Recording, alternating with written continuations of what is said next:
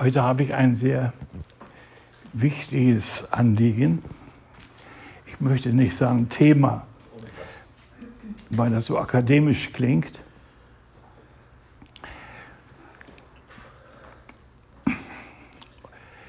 Ein Wort zu Eingang, das ich schon mehrfach zitiert hatte in, mein, in der Vergangenheit.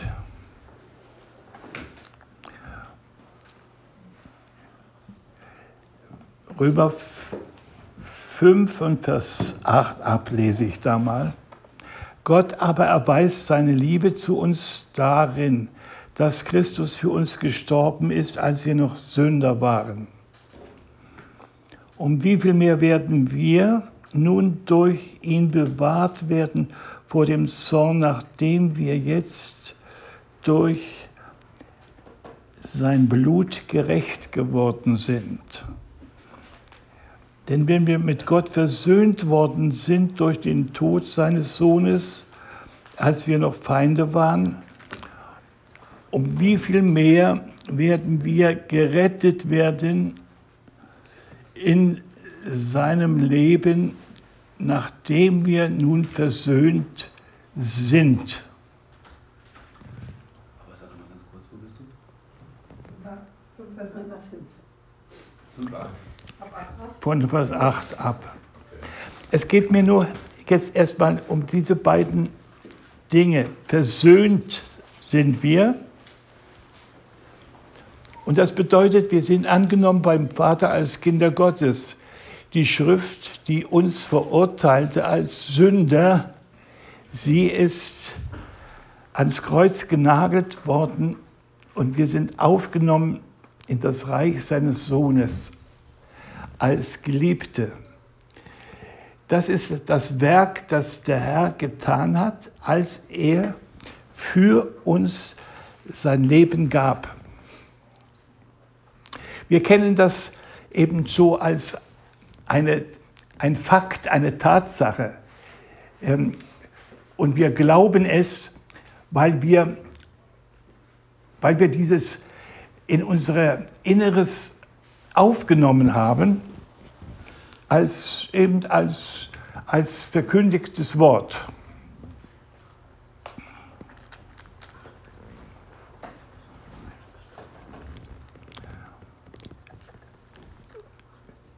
Versöhnt sind wir und nicht nur wir alleine, sondern wir sind, Gott hat die Welt mit sich selbst versöhnt. Das heißt, jeder Mensch hat Zugang zu Gott durch Jesus Christus, durch, dieses, durch den Glauben an dieses Opfer, das der Herr gebracht hat. Nun sagt aber Paulus etwas Zusätzliches. Wenn wir nun versöhnt worden sind durch den Tod seines Sohnes, als wir noch Feinde waren, um wie viel mehr werden wir gerettet werden in seinem Leben, nachdem wir nun versöhnt worden sind. Das ist also jetzt von uns zu verstehen, die wir versöhnt sind. Wir wissen es, das glauben wir. Wir sind durch das Opfer Jesu Christi versöhnt mit Gott und sind sein Eigentum geworden. Aber nun bedürfen wir der Rettung. Und nun sagt uns Paulus, wie viel mehr werden wir nun als Versöhnte nun gerettet werden in seinem Leben, nachdem wir nun versöhnt sind. Es ist also jetzt für, für uns äußerst wichtig zu verstehen, was es bedeutet, in seinem Leben gerettet zu sein.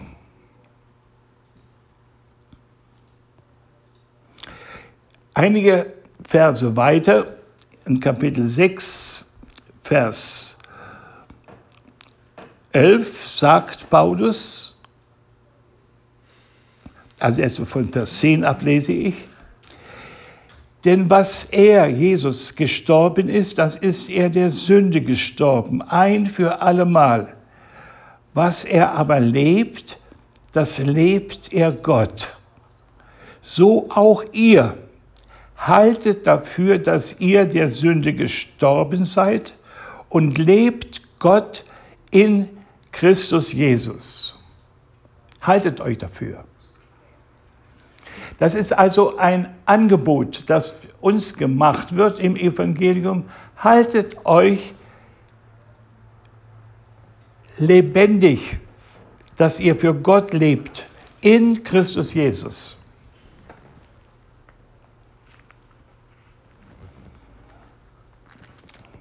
Wir haben ja das Verständnis dafür, was, was die Versöhnung ist.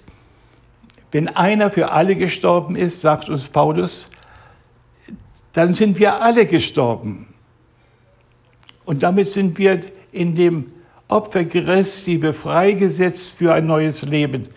Was ihr euch lebt, was ihr nun lebt, sagt er dann weiter, das lebt ihr nicht euch selbst, sondern lebt dem, der für euch gestorben und auferstanden ist. Das ist also das Leben, das wir leben sollen. Für, das, für diese Befreiung aus der Macht der Finsternis, aus der Macht der Sünde, äh, verstehen wir, dass das Opfer Christi uns freigekauft hat. Das ist also ein, ein, wenn ich also verstehe, dass ich freigekauft bin, nachdem ich vorher gefangen gesetzt war durch meine Schuld und jetzt jemand für mich bezahlt hat und ich frei, frei bin, dann ist das für mich ein wunderbares Erlebnis. Das Erlebnis habe ich dann in mir selbst, dass, dass Ängste, Beengungen abfallen. Und ähm, man hört das jetzt so bei der Corona-Aufarbeitung, wie, sich die, wie sich die Menschen freuen, wieder in, ein altes, in einen alten Rhythmus hineinzukommen. Das ist so ihr Wunsch, dass es wieder so wird. Und wenn es nicht so wird, dann werden sie dann auch unwillig. Kinder wollen wieder in die Schule, wieder wollen wieder in den Rhythmus hineinkommen. Äh, der Gemeinschaft und des Lernens. Äh, das ist also die Aussicht, die wir verbinden mit der Versöhnung, dass es wieder funktioniert in unserem Leben. Und wir erwarten von Gott als seine Kinder, dass unser Leben mit ihm funktioniert. Aber hier treten ja nun die Probleme auf. Dieses Leben mit Jesus ist ein Leben mit ihm, ein Leben, das er in uns leben will. Das heißt, wir müssen verstehen jetzt, was Jesus gelebt hat. Wir müssen von dem, von unseren Erfahrungen, von unseren Wünschen, von unseren, ja, von unserem menschlichen Denken weggehen und uns und sehen, was ist dann in Jesus geschehen. Was hat er getan? Was hat er erlebt? Wie hat er überwunden? Er ist doch als Mensch auf die Erde gekommen. Es ist doch geradezu das große Ereignis, dass Gott als Mensch auf die Erde kam, um in einen Menschen sein Leben, das Leben des Sohnes hineinzulegen und in diesem Leben ein Vorbild zu geben für viele Söhne, die ja Jesus haben sollte. Jesus sollte doch der Erstgeborene unter vielen Brüdern werden. Das ist doch seine Berufung gewesen, ein Erstling zu sein. Er sollte Frucht tragen. Sein Leben, das er hatte, sollte dann im Tode in die Erde getan werden um Frucht zu bringen, damit er nicht alleine bleibt, sondern viel Frucht hat und, und er in den Jüngern weiterleben kann. Christus in uns, das ist die Hoffnung der Welt. Darin wird sich der Herr auch verherrlichen in Zukunft. Der Herr wird sich in Zukunft verherrlichen in denen, die sein Leben in sich tragen und ihn in seinem Leben verstanden haben. Und das ist ein großer Unterschied zwischen jeder, also jeder Religion und guten Meinung und zu jedem, zu jedem äußeren Verständnis. Jesus zu erkennen in seinem Leben, das ist jetzt äh, uns geschenkt. Und um das möglich zu machen, musste Gott seinen Geist uns schenken. Und zwar den Geist, mit dem Jesus gelebt und sich selbst geopfert hat. Er hat sich, das steht im Hebräerbrief, durch den ewigen Geist Gott geopfert. Und dieses Opfer, das er in sich durch den Heiligen Geist brachte für den Vater, um es dem Vater möglich zu machen, dass die Welt versöhnt würde, dieses sein Opfer. Das ist jetzt, was wir verstehen dürfen. Durch den Geist nämlich, durch den Geist, der in Christus war, der als in Gestalt einer Taube auf ihn herniederkam und der auch nicht von Jesus gewichen ist. Und er hat vom Vater nachher die Vollmacht bekommen, den Geist der Wahrheit auszusenden als den anderen Tröster.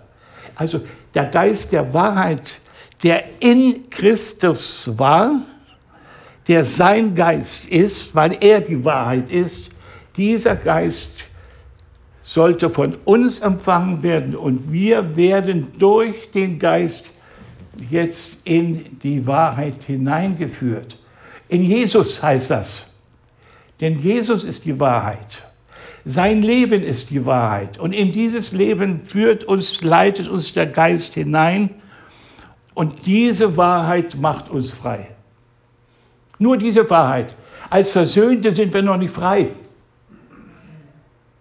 Wir sind dadurch frei, dass wir sein Leben verstehen und dass wir mit ihm ein kommunizieren können durch seinen Heiligen Geist und ihn erkennen. Ihr werdet, wenn ihr im Neuen Testament lest, immer wieder feststellen, wie Paulus davon spricht, dass wir ihn erkennen. Und wie sieht die Einheit der Gemeinde in der, in der letzten Zeit aus? Sie werden zu einerlei Glaube und einerlei Verständnis, ähm, einerlei Erkenntnis kommen. Die, das ist eine Prophezeiung und ist, eine, ist etwas, was, was Paulus erwartet hat. Im Epheserbrief steht es drin.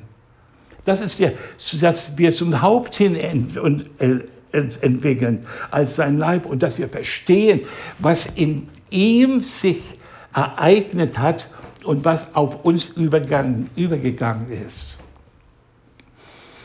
Wir haben in der letzten Zeit etwas verstanden von dem Bund, den Gott mit dem Mensch, mit, mit, äh, mit Jesus gemacht hat und wir in diesen Bund eingeladen sind durch Glauben. Das ist also, was unser Bruder Behirtler äh, uns gelehrt hat und das, äh, dafür bin ich sehr dankbar. Aber es gibt noch ein neues Bild ähm, für das Wort bin, äh, Bund und das finden wir im Hebräerbrief. Das Wort Bund steht auch für ein anderes Wort, das, das für das Wort Testament. Hm. Hebräer 10, da muss es so stecken.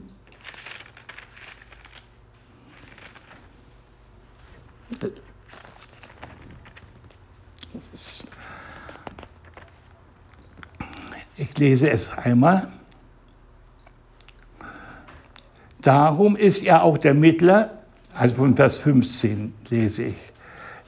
Moment nicht Vers 9, von Vers 15. Also Hebräer 9, Vers 15, von da ab. Und darum ist er auch der Mittler eines neuen Bundes, damit durch seinen Tod, der geschehen ist zur Erlösung von den Übertretungen unter dem ersten Bund, die Berufenen das verheißene ewige Leben empfangen. Das ist also die Versöhnung. Denn wie, denn wo ein, und nun schwenkt er um, denn wo ein Testament ist, da muss der Tod dessen geschehen sein, der das Testament gemacht hat. Denn ein Testament tritt erst in Kraft mit dem Tod. Es ist noch nicht in Kraft, solange der noch lebt, der es gemacht hat.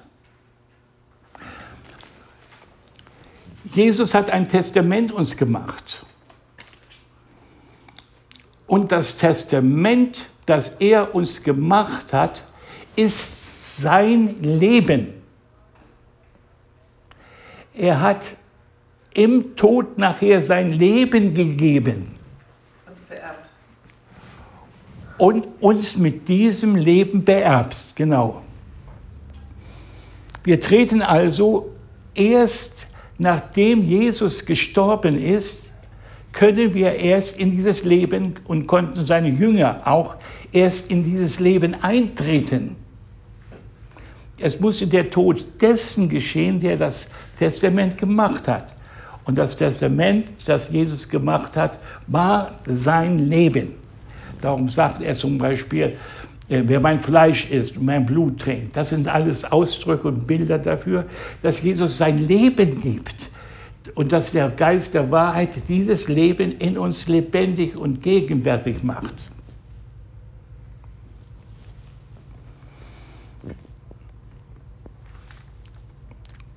Und dann gibt es noch das, das wunderbare Wort, Ja, erstmal, ich verweile nur ein wenig dabei. Das Leben Jesu war ein Leben, ähm, in dem er gerettet werden musste. Darum sagt Paulus, dass wir gerettet werden sollen durch sein Leben. Jesus selbst musste in seinem Leben gerettet werden. Und diese Rettung, die Jesus erfahren hat in seinem Leben, müssen wir verstehen, um das zu verstehen, wie wir gerettet werden können durch sein Leben. Wann wurde Jesus gerettet in seinem Leben? Das lesen wir in Hebräerbrief. Das war nicht die Taufe, ne? Bitte? Das war nicht die Taufe, ne? Nein. Nein, nein. Da, Ja.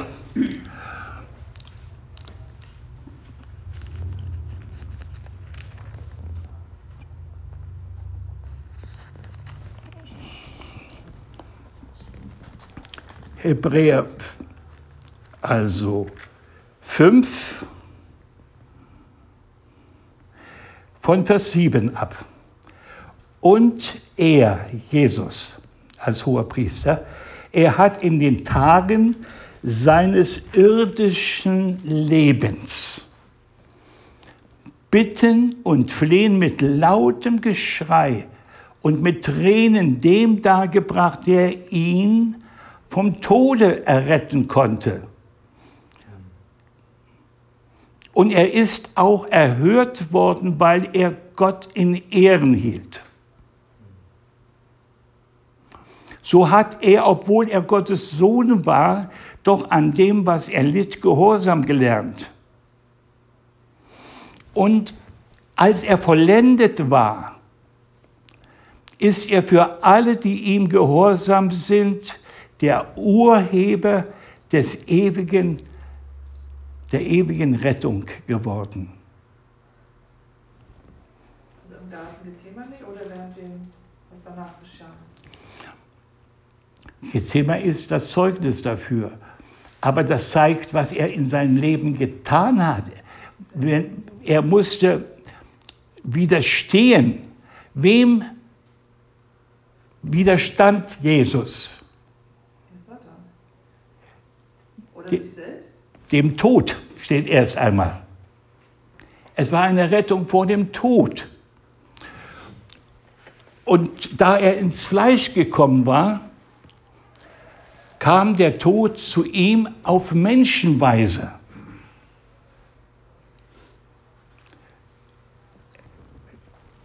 Und das ist, wie das der Jakobus deutlich geschrieben hat,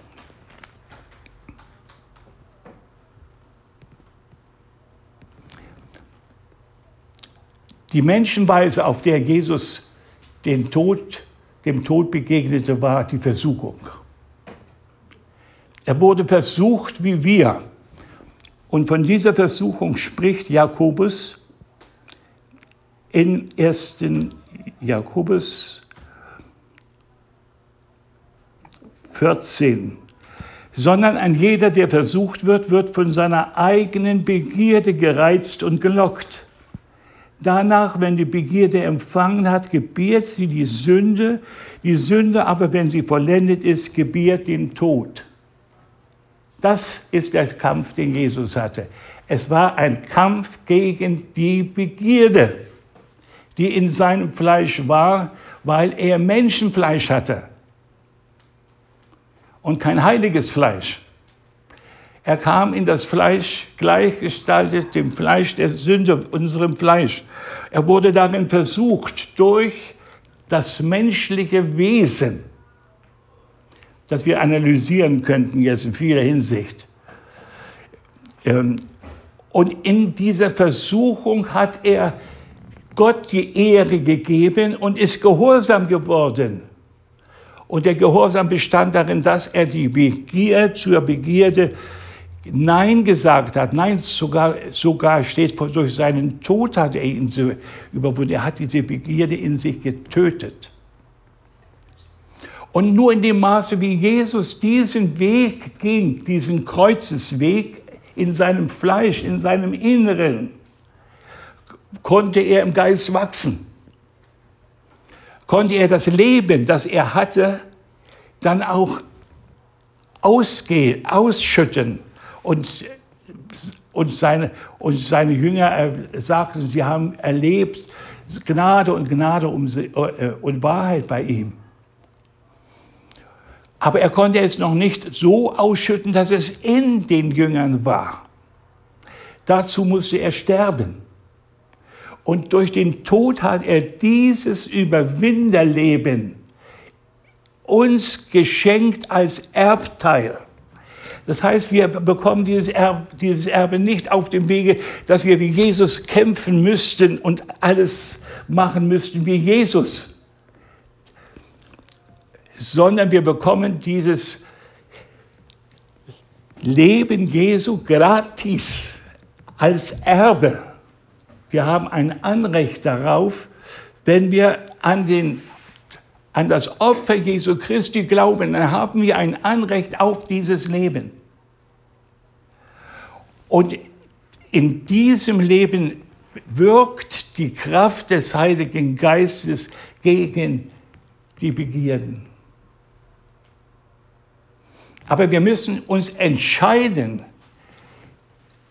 unser Fleisch mit seinen Lüsten und Regungen gekreuzigt zu haben. Das ist jetzt das Leben Jesu. Das Leben Jesu war die Entscheidung gegen das Fleisch. Jesus hat gelebt, weil nicht aus einer göttlichen, wunderbaren Verbindung mit Gott. Er hat gelebt im Fleisch, weil er einen Gehorsamsweg ging und in diesem Gehorsamsweg ein Überwinder wurde über das Fleisch, über die Sünde und hat uns einen Weg gebahnt, damit wir auch ihm nachgehen können. Aber dieser Weg besteht nicht darin, dass wir nun eine Lehre haben, der wir nachgehen können, sondern wir, die, dieser Weg beginnt damit, dass Jesus uns aus Gnade umsonst teilgibt an seinem Leben.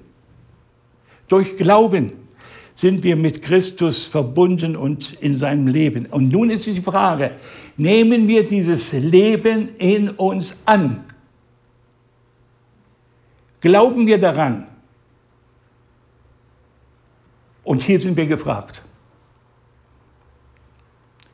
Jesus sagte, das ist die Sünde, dass sie nicht an mich glauben. Und ich sage es, das ist die Sünde, an der wir alle gelitten haben und noch leiden. Wir glauben an uns selbst, an unsere Kräfte. Wir verteidigen uns, wir leben in unseren Lüsten und sagen, das ist das Normale. Also wenn ich so höre, wie das ähm, ausgewertet wird mit der Corona, also diese, diese Sucht, die Freiheit zu genießen, das ist ein, ein, ein da, da, sind, da fragt man überhaupt nicht weiter, ähm, sondern man möchte das Leben wieder voll auskaufen können. Und der Herr, glaube ich, lehrt uns gerade in dieser Corona, wie nichtig es ist, wie wichtig es ist, ein neues Leben im Blick äh, zu, an, äh, zu, auf ein neues Leben zu schauen, das uns Jesus gegeben hat. Ich will es nur ganz deutlich sagen, er hat dieses Leben gegeben. Wir sind, wenn wir mit Christus gestorben sind und in seinen Tod hineingegangen sind, das heißt, wir haben Vergebung empfangen, wir haben Freispruch empfangen, dass wir jetzt nicht uns selbst leben, sondern dem, der für uns gestorben und auferstanden ist. Ihm sollen wir leben. Und das heißt also, wir sollen jetzt lernen, dieses Leben, das er gelebt hat, zu verstehen und durch den Geist, welchen er in sich trug, den auch wir jetzt in uns tragen, als seine Kinder, als Kinder Gottes, dass wir durch diesen Geist uns opfern, wie Jesus sich hier opfert hat. Das heißt, das Eigenleben opfern. Johannes hat das sehr drastisch gesagt. Er hat gesagt, äh, wer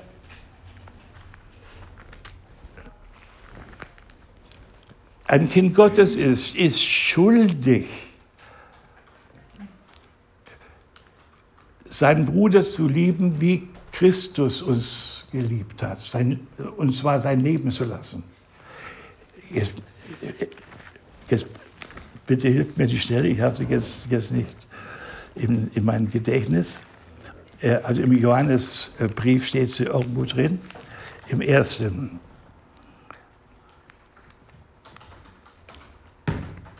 Ja, ich habe schon. Äh, Johannes 3, Vers 16. Äh, Johannes, 1. Johannes, ja, 3, Vers 15 und 16. Wer seinen Bruder hasst, der ist ein Totschläger. Und ihr wisst, dass kein Totschläger das ewige Leben bleibend in sich hat. Daran haben wir die Liebe erkannt, dass er sein Leben für uns gelassen hat und wir sollen auch das Leben für die Brüder lassen. Das heißt also, diesen Weg, den Jesus gegangen ist, sollen wir auch gehen. Und hier beginnt es jetzt für uns äußerst wichtig und interessant zu werden. Jesus hat durch die Hingabe seines Lebens den Satan überwunden und hat auch den Widerstand überwunden, den Satan ihm bot. Denn er hat gesiegt über Satan und konnte durch sein Leben nachher die Jünger zu sich ziehen.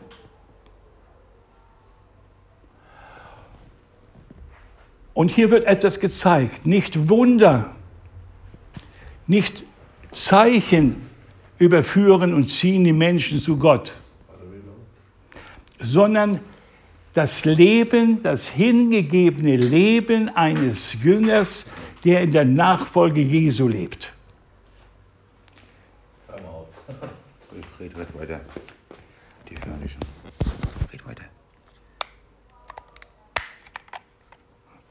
Mach mal runter den roten. Recht, rot, rechts runter.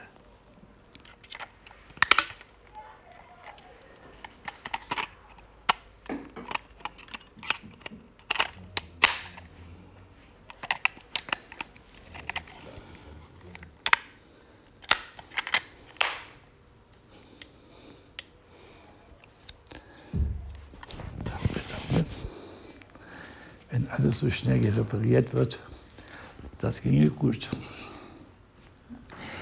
Also, hier geht es jetzt um unsere Berufung. Es genügt nicht alleine, Jesus zu verstehen und zu sehen, was er in seiner Person hineingeholt hat durch sein, durch sein Überwinderleben. Von Jesus heißt es im Kolosserbrief, äh, dass in ihm die Fülle Gottes leibhaftig wohnt. Was meint ihr, wo, wo hat diese Fülle Wohnung genommen? Wann hat diese Fülle Wohnung genommen? Leibhaftig in Jesus.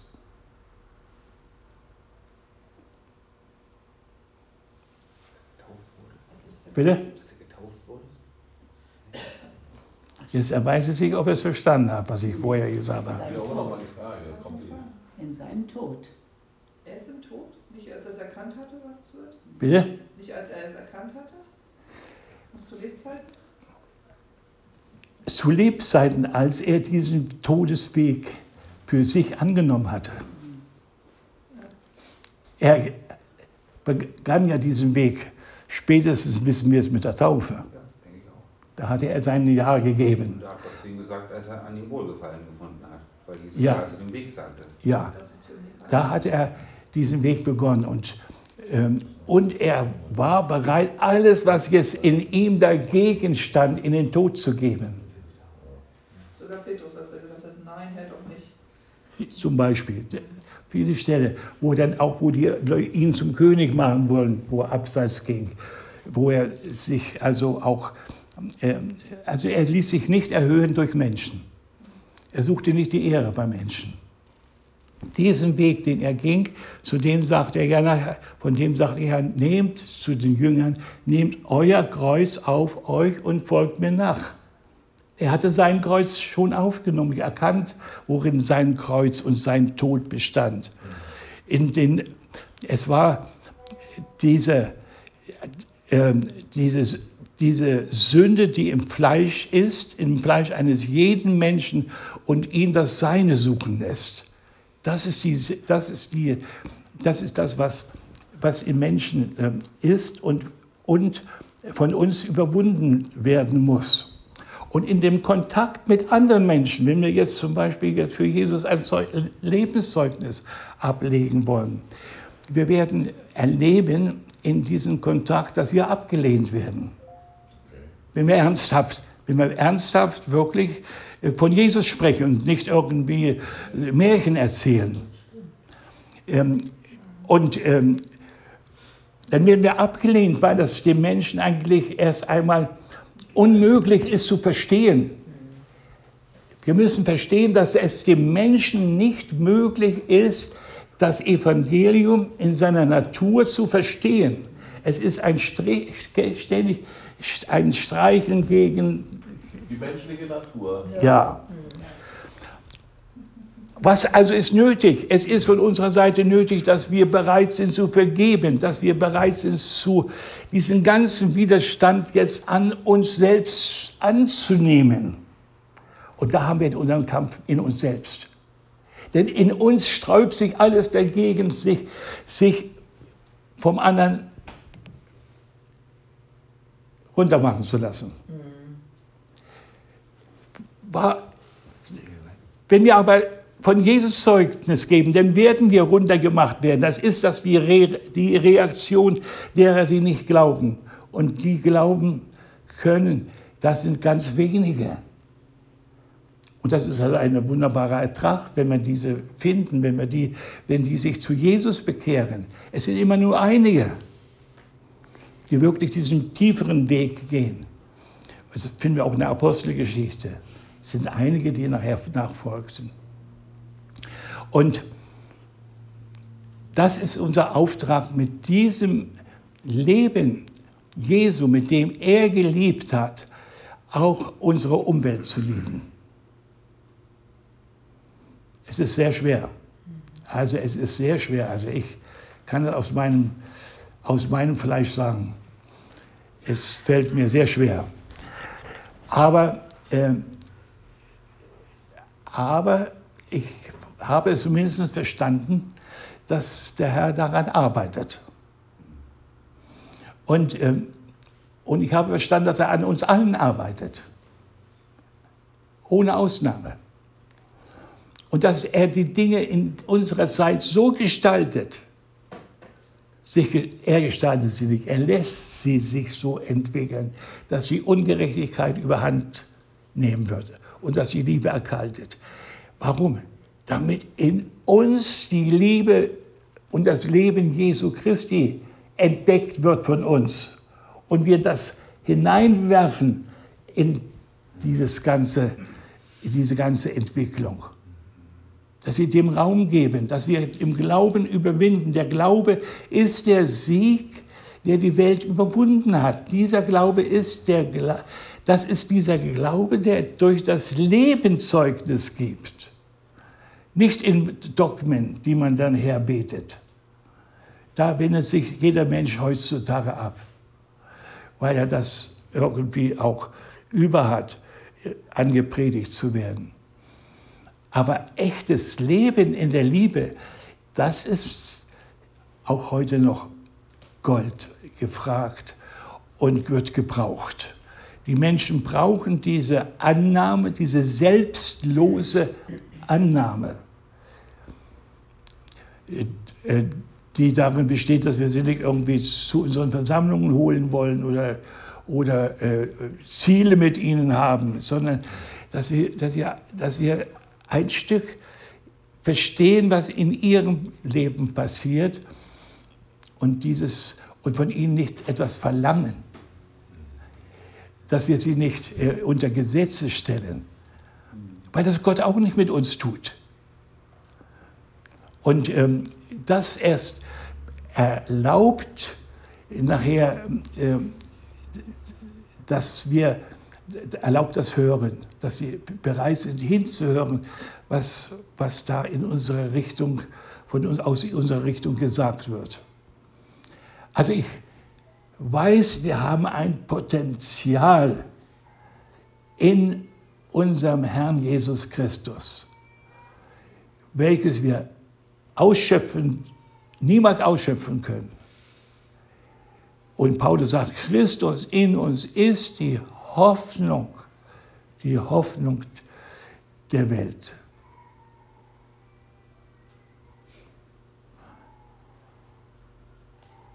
Was ist denn da los?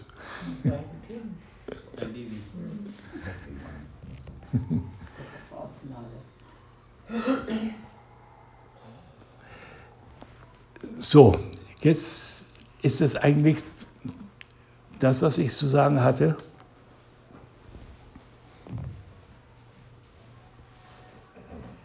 Bitte? Ich hatte, während wir den Lobpreis hatten, äh, so ein paar Sachen, die ich mir aufgeschrieben habe. Wir Jesus anbeten. Es ist äh, ähm, meistens